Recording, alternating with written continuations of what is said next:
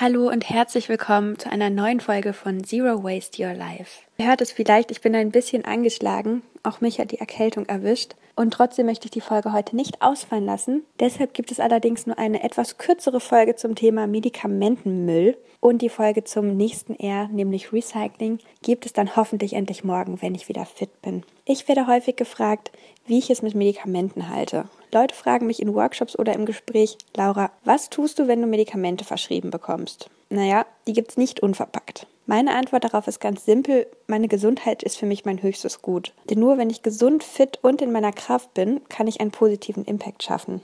Darum ist mir wichtig, gut auf mich zu achten. Wenn ich merke, dass ich kränkle, was zum Glück selten der Fall ist, dann probiere ich für gewöhnlich zuerst mit Hausmitteln klarzukommen. Kleine Side Note, generell ist Prävention sowieso die beste Medizin. Je gesünder und ausgewogener ich mich ernähre, je aktiver und ausgeglichener ich mein Leben gestalte, desto besser fühle ich mich auf allen Ebenen. Wenn es beispielsweise doch mal im Hals kratzt, dann trinke ich zunächst viel Tee. Ingwertee gibt es bei mir ohnehin jeden Morgen und wenn das Kratzen kommt, dann gibt es noch ganz viel mehr Tee hinterher. Außerdem nehme ich mir Zeit, in mich hineinzuhören, wenn ich merke, dass ich krank werde. Ich frage mich, was mir gerade gut tun würde. Manchmal kann das ein Spaziergang an der frischen Luft sein und manchmal möchte ich mich einfach nur in mein Bett muckeln. Das ist okay und ich versuche dann auch mir das einzurichten. Denn nichts ist so wichtig wie meine Gesundheit. Nur wenn es mir gut geht, dann kann ich auch für andere da sein. Wenn dann Hausmittel und Ruhe allerdings doch nicht helfen, dann gehe ich wie die meisten zum Arzt. Ich lasse dann abchecken, was ich habe und verschreibt mir meine Ärztin, der ich vertraue, ein Medikament, dann hole ich es in der Apotheke und nehme es auch. Sonst hätte ich mir den Besuch bei ihr auch irgendwie sparen können. Denn wie gesagt, meine Gesundheit ist mir in dem Fall wichtiger als Müllvermeidung. Unterm Strich bin ich schließlich auch irgendwann zum Thema Zero Waste gekommen, weil ich mich mit veganer, gesunder, cleaner, also frisch zubereiteter Nahrung beschäftigt habe und damit, welche negativen Einflüsse die Umweltverschmutzung auf meinen Körper haben kann. Stichworte hier sind Abgase und Mikroplastik. Dazu mache ich mit Sicherheit auch in Zukunft noch mal eine Folge. Weil mich ein Freund erst eben danach gefragt hat, an der Stelle auch noch kurz zwei Sätze zu Zero Waste und Verhütung.